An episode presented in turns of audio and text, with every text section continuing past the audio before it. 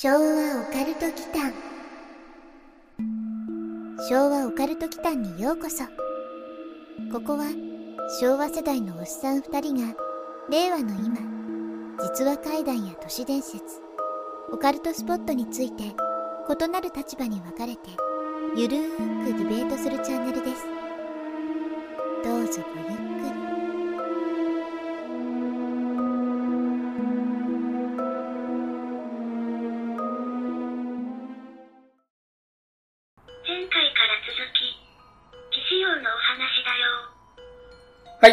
い。というわけで、棒読みちゃんに前回からの続きをやってもらったんですけれども、うんこんばんは、昭和オカルト期間のマサです。やすくんことやすです。というわけで、前半、まあ、致死量ね。うん。なんか、やすくんのちょっとかわいそうなお話が、あと僕のちょっと猛省しなきゃいけないお話がね、いいいいあったんですけど、結果ね、助けてくれたからね。まあね、うん、まあもう本当にその説は申し訳ありません。指さして最初に言われたの僕だからね。その説はありがとうございましたって3本指立てますよ。本当にね、すいませんでした。いいというわけで、後半も引き続き、致死量かな。うん。知識に関する、知識に関するとおかしいけど、まあお話を続けていこうかなとうんいうふうに思います。注意喚起系ですね。そう、はいうん、今回は注意喚起ですね。うん。昭和オカルト祈間さて、というわけで、まあ前半最後はチョコレートかなうん。の話題に触れたんだけれども、うん後編では致死率が高そうなものに触れていこうかなと思います。うんというわけで、いきなりダークホースの登場なんですけれども、はい。これね結構有名だからね、もしかしたら聞いたことあるかもしれない。さくらんぼの種。どうですか？さくらんぼの種。さくらんぼ。うん。ファミレスでパフェを注文した時に上に乗ってるぐらいでしかな、うん最近はお目にかからないです。あ、確かにねか。ううんん。その言い方だとうん極端に多いか少ないかだよね。おお分かってきたね。だんだん、まあさ、もう何十年も付き合いしてるからね。それぐらい分かるよね。うん、で、どうですか？うーん、そうね。8つぐらい ?8、八8。個ううんん、なるほど。8個か。なるほどね。確かにね、パフェに乗ってるよね。うん。2個ね。2個乗ってますね。うん。うん。さすがにね、パフェで致死量出されるわけないもんね。そう。だからパフェ4つ分ぐはいらい食べたら。みたいな感じ。うん。種も一緒にってこと？うん。?2 つなんですよ、正解は。え、パフェ1つで？いや、パフェ換算だからしなくていいんですよ。さくらんぼの種換算ね。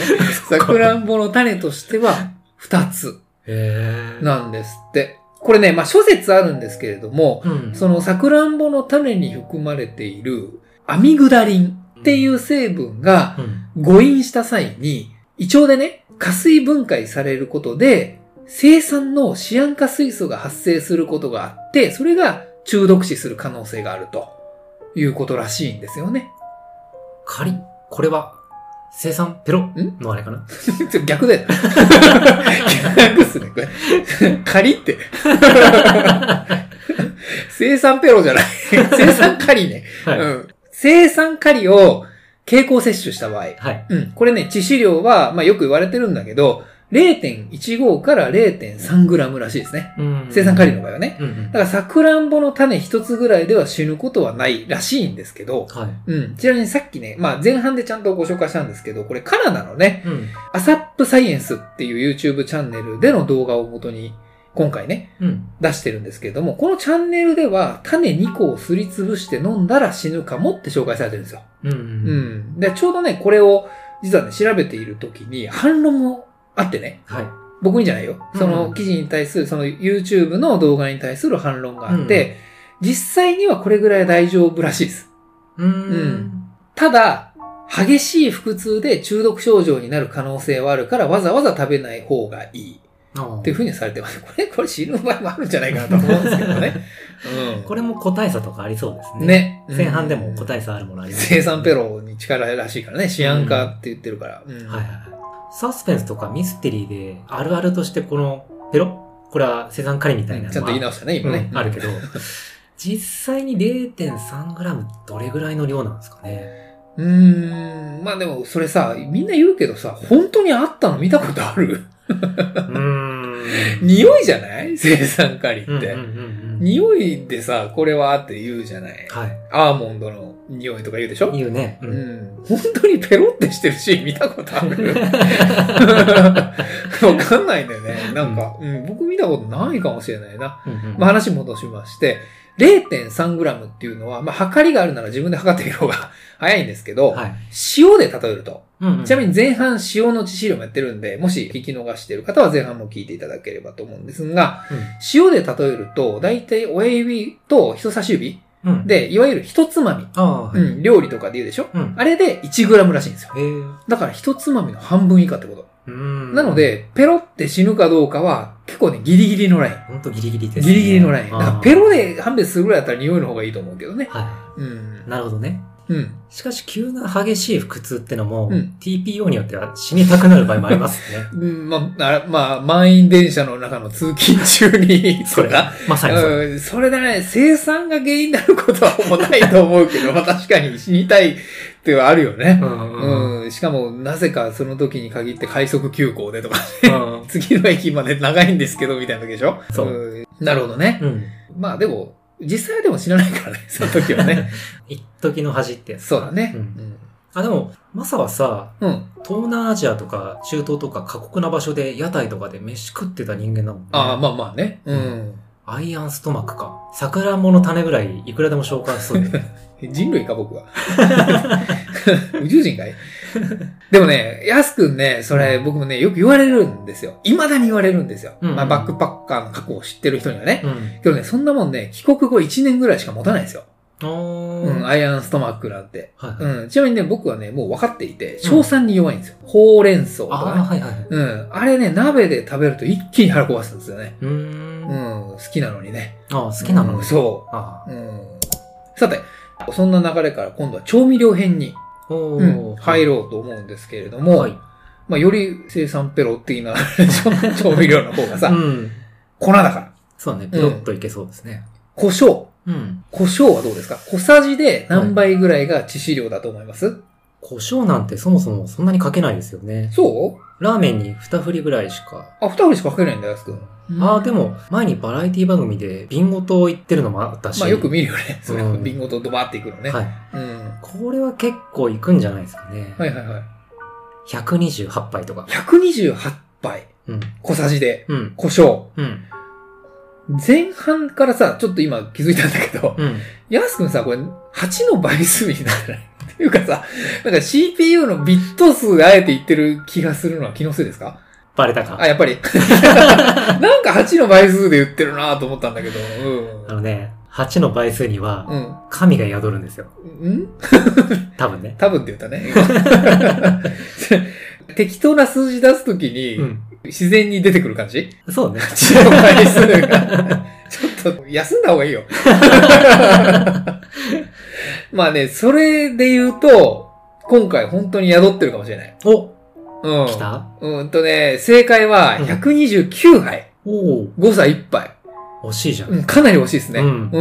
128だもんね、安くたの。うん。すごいね宿ってるわ。すごいね。うん。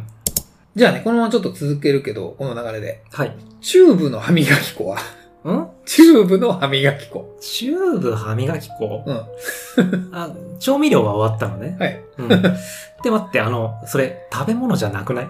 けどまあ、あの、歯磨きの時にね、うん。口に入ることもあるじゃない？ああ、うんうん。ちょ確かに調味料ではないんだけど。うんでよく考えると塩やってるからね、最初にね。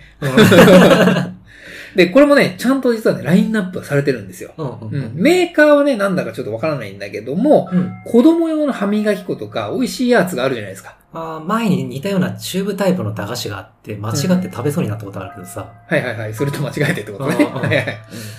うーん、64? うん。うん、60よ。ちょっと待って。また8の倍数できたね。ううん。自分で縛っておいてなんなんだけど、うん。8の倍数だと、うん。結構後ろの方きつくない、うんそう思うよ。うん2頃の次、512しかない。そうなるよね。ううんん。2、5、6、5、1、2、1024になってくるよね。別にだからそれで当てろって僕一言も言ってないんですけど。あまあそうなんだよね。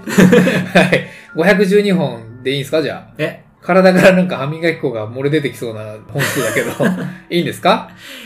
いやね、もう、うんポリシー捨てました。うん別にだからそこで答えろって言ってないんですけど、はい。50本ぐらい？あ、捨てたね ?50 本？うん。うんいきなり無難な数字が出てきたんですけど、えっとね、正解は、24本。あー、半分以下か。24本でした。うん。う。うんん。1本だけでも味によってはだいぶきつそうなんですけどね。うん。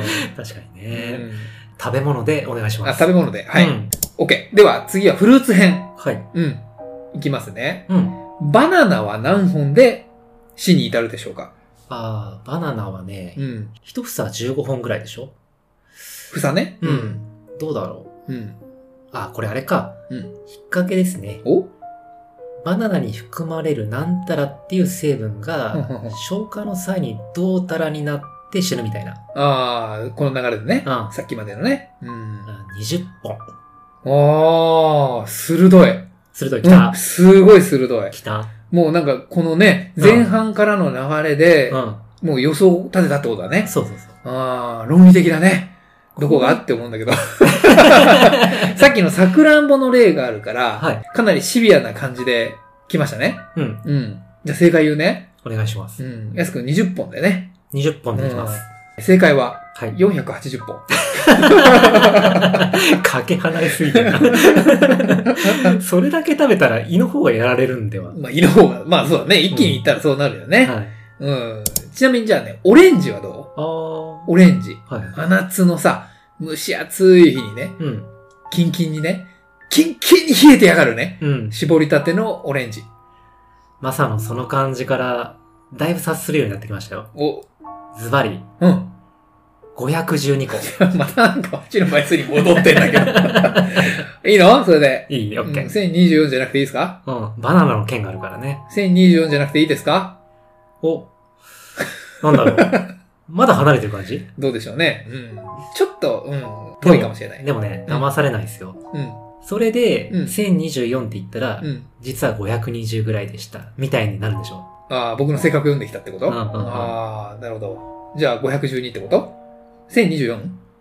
どうしよう、512でいこうかうん。な。うん。これね、正確には、うんビタミン C のオーバードーズっていう意味での致死量になるんですよ。う。うんん。512オレンジね。うん。ファイナルアンサ極。ー ?5 って。ファイナルアンサファイナルアンサーですね。ー。はい。えー、まあこれ、ポッドキャストだからさ、うん顔芸ができないので、そのまま言うけど、えー残念違う。うん、正解は、1万1000個。かすってもいなかったわ。ゼロ1個違うかった。1個どころじゃないね。全然違う。これね、まあ本来は体にいいものでも、まあ取りすぎは良くないってことの見本みたいな話なんですよね。そうですね。うん。ちなみにこれね、ビタミン C のサプリに換算すると、約809錠うん。ぐらいとのことですね。うん。うん。まあこれもね、そんだけ錠剤を胃に詰め込んだらだいぶ別の意味で苦しそうな気はするんですよね。オーバードーズって実際には結構難しいらしいですからね。なるほどね。うん。途中で吐いちゃうものが多かったかな。あ量的にあ、まあまあね、そこまで生ききれないってことだね。うん。うん。とまあね、まあ一応食べられるものを例にしてきましたけれども、はい。まあ番外編として、うん。うん、それ以外の致死量ではなくて、デッドゾうん。ーンを紹介しようと思います。はいはい。うん。安くね、タバコを吸ってると思うんですけあ、ど、はい。1日どれぐらい吸ってますか？で、うんどれぐらいがオーバードーズになると思う？これ吸ってる人は分かりやすいと思うんだけどね。うん。うん。そうですね。1日1箱いかないぐらいだから、うんうんうん15本ってとこかな。今って20本なの ?1 箱。そうそうそう。なるほど。うん。ニコチンとかタールに影響されそうな気もするけど、うん。本数、グラム？あオーバードーズが本数か量かってこと？そうそうそう。えっとね、一応これね、グラムにしますかね。あまりね、タバコの強さ考えてなかったんですけど、えーっとね、そうだね、うん、グラムにしましょうか。そしたら、30キロぐらい。30キロ？うん。60キロの体重の人だった場合として、うん。つまり自分の体重の半分ぐらいってこと。はあ、なるほどね。うん。いかが30でしょうかねキロか。ああ、これね、聞いてるリスナーの方々もしかしたら逆の印象を持つかもしれないんだけど、うん。正解はうん。680キロ。おーこれグラムじゃないですよ。キロ。おーおーキログラム。逆行きましたね。うん、ですよね。うんうん。タバコそのものでオーバードーズ状態になるには、うんまあそれぐらい摂取しないといけないらしいですよ。まあ一気に行くにはね。うんうんけどまあタバコの場合はさ、うん。じわじわ体を蝕んでいくものな、んで。一気に行かないからね。そうそうそう。んまあ禁煙をね、うんおすすめしますよ。はい。うん、安くね。とね、それとニコチンの場合、うん。うん。これ全然変わるんですよ。ニコチンそのものだと、うん。だいたい 1mg からおう 7mg が致死量っていうふうに言われてますね。あうーん。これかなり少ないよ。これ少ないそう、ですね。ニコチンは本当に毒性が強い。あそこの認識は間違ってないですね。そこは間違ってない。うんニコチンそのものはもう毒なのようん。うん。うん。まさか禁煙したって聞いて、うん。正直我が耳を疑いましたからね。当時ね。う。うんん。もう何年なんだまあ僕も吸ってましたからね。うん。今ね、禁煙して8年半ぐらい。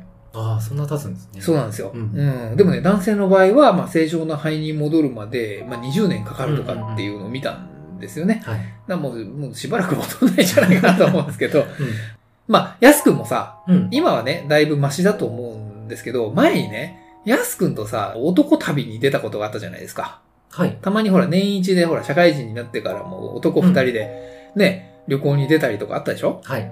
でさ、やっぱり金沢かどっかに行った時にね、あの、いああ行く先々で、はいはい。やすくんが、ちょ、ちょっとタバコ吸ってきみたいなのでさ、た。うん。喫煙所から喫煙所をこう、の点ををさ、線に結ぶためになっていてなさっ、てましたね。あれ、あの時に僕ね、客観視できました。あの時もうすでに僕辞めてたから、うんうん。この吸わない人との違いみたいなね。はいはい。うん。吸わない人目線だとそうなんですよね。そうそうそう。もう完全に喫煙所から喫煙所に行ってるだけじゃん、これ、みたいなね。はいはい。そう、あと必ず10分とか5分とかかかるじゃない。この時間は何だろうみたいな。そう、吸わなくなると、その視点になるんですよ。うんうんううん。うん。まあ、まあ今だいぶね、やすくん、落ち着いたよね。そうだね。吸わない人といるときは、ある程度セーブする。そうだね。だからこの間僕とロケ行った時もね、うん。まあまあ、車の中で吸われるのは絶対勘弁なんですけど、うん、吸わなかったもんね。ほぼ吸ってないっていうか、まさか無駄な待ち時間にならないところで、あ、なるほどね。なるべく吸うようにしてたまあね、いつも収録の後に行くもんね。うん池袋の喫煙所にね。そうそうそう。まあまあ、もうやめた方がいいよ。うんまあ、減塩はね、うんしていこうかなと思ってますけど。それがいいと思います。うん。さて、じゃあ続いて、はい。まあそんなやすくん、バンドマンでもあるとうんうん。思うので、そのね、バンドをやっている人には興味があると思うんですけど、うん。音。ああ、うん、音ということは、音圧というかデシベル的な話かな。そう、そうかな。うん。うん。あんまり僕はあんまこの辺は詳しくないんですけど。う。ん。工事現場にも最近はよくデシベル計設置してありますあ、見るね。うん。あのね、なんかあれでしょ？数字が出るやつ ?50 デシベルとかのやつでしょ、はい。以前ね、会社でね、うん。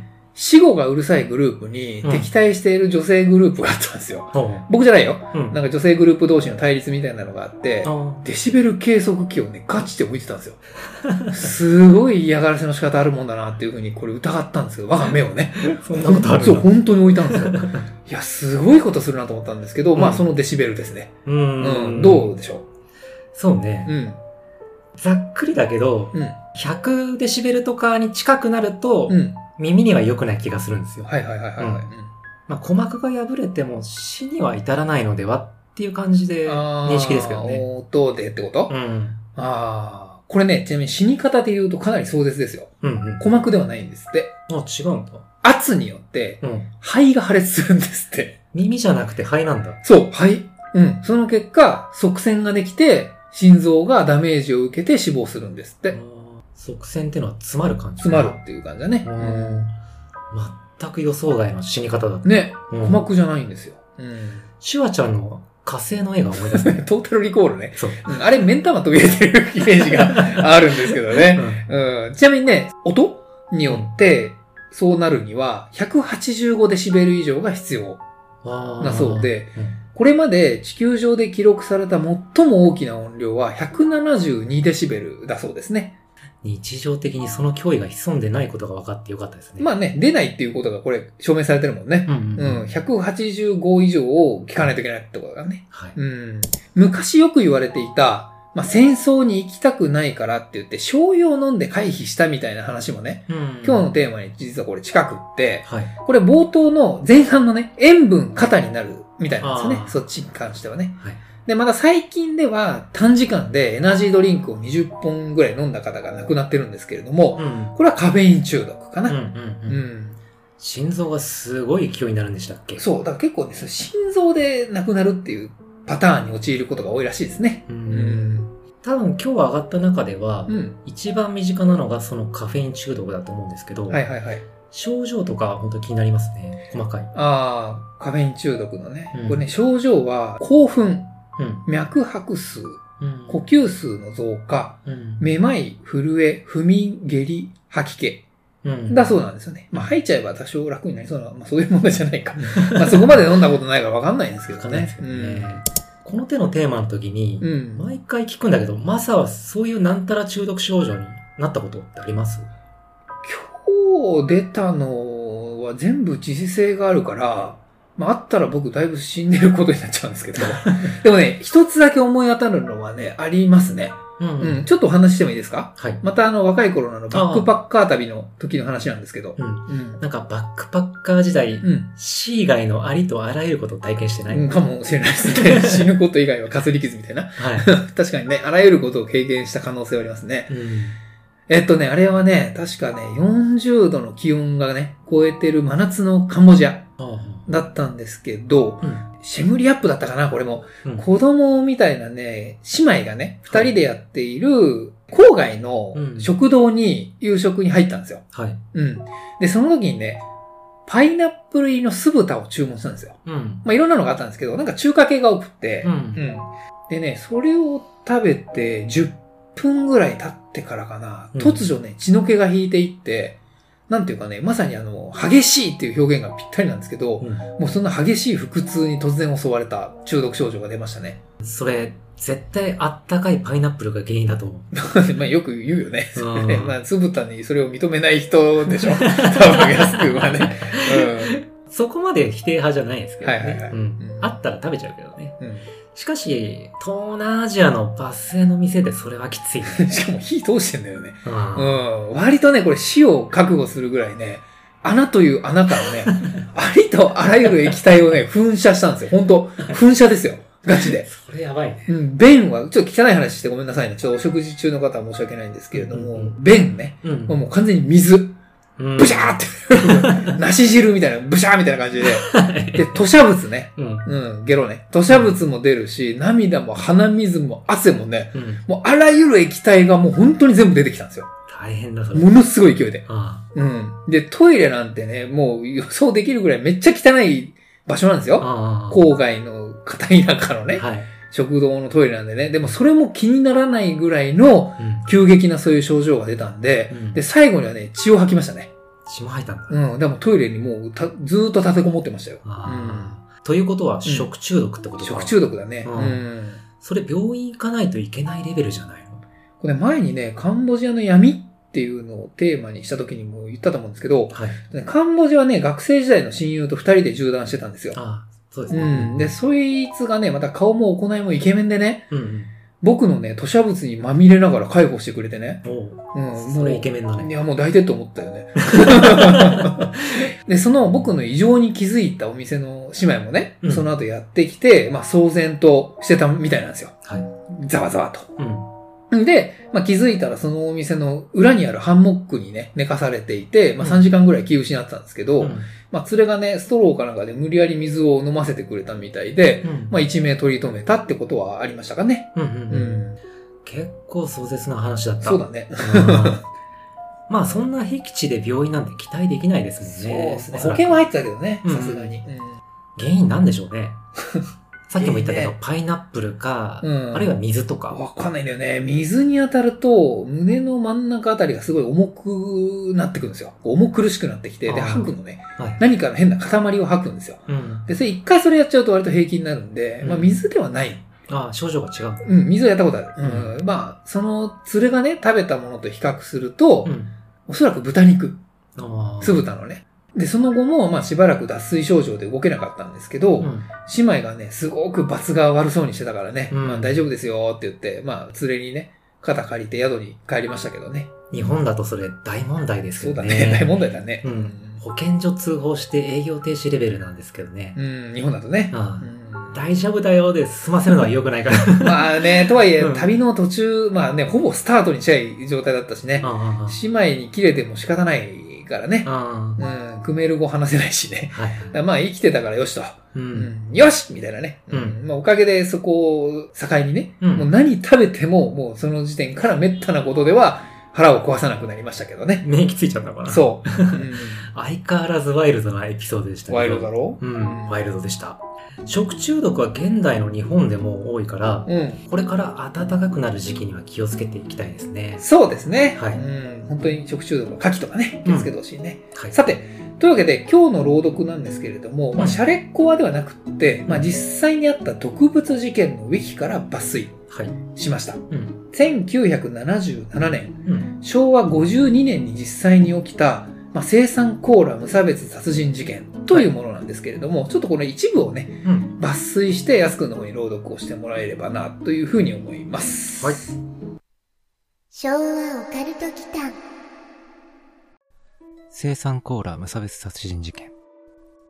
生産コーラ無差別殺人事件とは、1977年1月4日から2月半ばまで、東京、大阪で起こった無差別殺人事件である。シアン化ナトリウム入りのコカ・コーラを飲んだ会社員らが死亡した。毒入りコーラ事件とも呼ばれる。犯人逮捕に至らないまま、1992年1月に控訴時効が成立し、未解決事件となった。第一の事件、東京。1977年1月3日午後11時半頃、東京都港区で東海道新幹線の列車食堂でアルバイトをしていた男子高校生がアルバイト先から宿舎へ戻る途中、品川駅近くの品川スポーツランド正面にある公衆電話に置かれていた未開封のコカ・コーラを拾い、宿舎に持ち帰った。翌4日の午前1時過ぎに飲んだところ、男子高校生は異様な味を感じ、すぐに吐き出し、水道水で口を吸うが突然倒れてしまった。男子高校生は意識不明の重体となり、直ちに病院に運ばれ、胃洗浄などの救命措置が行われたが、間もなく死亡した。死因は生酸中毒だった。第2の事件、東京。同月4日の午前8時15分頃、前述の男子高校生がコーラを拾った電話ボックスから、第一京浜を約600メートル北に行った歩道上で、作業員当時46歳が倒れているのが発見され、こちらも病院に運ばれたが、死亡が確認された。死因は第一の事件と同様に生酸中毒であった。また、男性が倒れていた場所の近くには、男性が開封したとみられるコーラの瓶が発見され、残っていたコーラから生産反応が検出された。警察が周辺を捜索したところ、同日午後0時過ぎ頃、作業員がコーラを拾った電話ボックスから約600メートル離れた品川区にある商店の赤電話に生産入りのコーラが置かれているのを発見した。それ以前に、この商店の息子が用事で出かける際にこのコーラを発見していたが、用事の後に飲もうと思いそのまま出かけたため、間一髪で難を逃れている。彼がコーラに毒物が入っていたことを知ったのは、用事から帰宅した時に警察官が来訪していたためであった。警察は一連の事件を受け、同一犯の可能性が高いとみて、コーラが人気である若者世代や生産化合物を入手しやすい塗装業、加工業者を当たったが、物証に乏しく、犯人、犯行を特定できず、事件は謎を多く残したまま、1992年1月4日午前0時をもって控訴時効が成立し、未解決事件となった。第3の事件、大阪。東京の事件から約1ヶ月後の2月13日午前6時20分頃、大阪府藤井寺市に住む会社員の男性、当時39歳が出勤途中にタバコを買うために立ち寄った酒屋の公衆電話に中身の入ったコーラの瓶が置かれているのを発見し、同僚に止められたが大丈夫と発言し飲んだところ、突然意識不明に陥り病院に運ばれた。男性が飲んだコーラの瓶からは生産反応が検出された。男性は一命を取り留めたが、退院した翌日に自宅でガス自殺した。遺書はなかったが、死の直前には家族などに、東京の事件を知っていたのに、このような事態になって世間に顔向けできない、と漏らしていたという。また、誰もコーラを飲んだ場面を見ていない。男性の出た症状には、生産中毒特有の症状がなかった。との報道もあった。飲料製品の改良。このような事件を防ぐため、自動販売機で販売される飲料は、開封済みかどうかを一見して判別できる構造へと改良されていった。缶入りの飲料は、一度開けると戻せなくなるプルトップ式への構造へと変更され、そういった 250ml、または 350ml のストレート缶が自動販売機の主流となった。瓶入りの飲料も一度開封すると封印のためのリング状の部分がちぎれて落ちることで開封の有無が判別できる構造、スクリューキャップボトルが採用され、かつ寛容の自販機で扱える形状へと変更された。昭和オカルト祈間はい。ご紹介ありがとうございます。はい。まだ僕らがこれ生まれる前ね、うん。実はこんな事件が日本で起きていました。生産ソーダって、うん要するに生産カリの親戚みたいなもんですもんね。ペロッだね。うんそうですね。これは生産ペロッだね。うんはい。はい。0.3g とかだったよね、確か。そうだね、致死量ね。うんそりゃグビグビいったら助からないと思いますけどね。うん。ペロじゃなくて、うん。グビこれはみたいな。飲んでるね。うん まあ時代感もこれ表してますよね。これ、うん第一の事件は未開封とはいえ、うん。公衆電話に置かれているコーラなんですよ。うんうん。今はね、誰も飲まないよね、そんなの。飲まないですね。うこの時代だと瓶かな。ん。瓶だね。うんうん。蓋閉め直せば未開封に見えるってことですかね。ああ、なるほどね。うん。でもこれ、この高校生はう、ん。味の異常を感じて、うん。吐き出して水道水ですすいでるにもかかわらず助からなかったってことそう書いてがる、ね。うん毒性の強さを物語ってますよね。まあ、生産化合物はやっぱそれぐらい危ないってことなんでしょうね。はいこれ、かわいそうですね。うん。うん。で、第2の事件は、そのコーラが置かれていたボックス近くで発見されてるから、うん。これ多分ね、同じところにあったんでしょうね。うん。おそらくそうですね。うん。当時は犯行は、シコーラ社が、の説がね、絶対囁かれてそうなぐらい、コカ・コーラの風評被害が凄まじそうなんですけどね。はいはい。第3の事件だけは場所が全然違うので、うんうん模倣かもしれないうん。ね。やすくんそれ絶対ピーヨン入れといてね。まあ、で、絶対そういう話は出ただろうねう。ん。うん。まあ、東京から大阪うん。で、作家屋の公衆電話に瓶が置かれていたとのことですね。うん、ただ、この男性は一命取り留めてるんですけど、はい退院翌日にガス自殺をしているっていうカオスな状況みたいですね。そこね、カオスですよね、本当にね。うんせっかく助かったのに本当そていところ。うん。なんか、重篤な後遺症でも残ったのかな？可能性あるね。そこまでは書かれてないけどね。う。うんん。まあでも、現在の缶にあるような、うん。フルトップ式への改良は、これを反省として開発されたってことらしいですね。ううんん。必ずしも利便性が先立つっていうわけではないこともなんとなく考えてしまうような事件でああ、すね。いいまとめをしましたね。要するに、そうだね。事件があって、こういう危険性があるから、改良しましょうっていうことで、今につながってるってことだよね。はい、そうですね。まあ、毒物を口にしないのが一番ですよ。総じて、こうんのテーマはそういうことですね。そう。何でもね、取りすぎは体に良くないとはい。いうことなんで、まあ、適量が一番いいですよと。体にいいものでも取りすぎは良くないってことなんで、はい。まあ気をつけて生きていきたいですね。まああとは今ね、無事だと思われていてもね、うん後日実はこれダメでしたみたいなね、特に今あの人工甘味料言われてるじゃないですか。うん。アスパルテームとかさ。はい。うん。僕ね、ジム通ってるからね、結構逆に言うと貴重なんですよねうん。糖分は結構気にするんで。はい。はい。うん。逆に人工甘味料の方がありがたいんですけど、んまあでもそういうのもあるからね、うん。いずれわかるみたいなのもあるんで、はい。うん、ただね、僕らよりもね、僕らの親世代は、うん今、あまり体に良くないって言われてるものを一番取ってた世代なんですけど、うんめちゃめちゃ長生きしてるうんんで、元気元気う。ん、あんまり関係ないような気がするんですけどね。気にしすぎは良くないからそうね。そうそうそう。うん。毒音も食らえと。う。うん。バキじゃないけど。うん。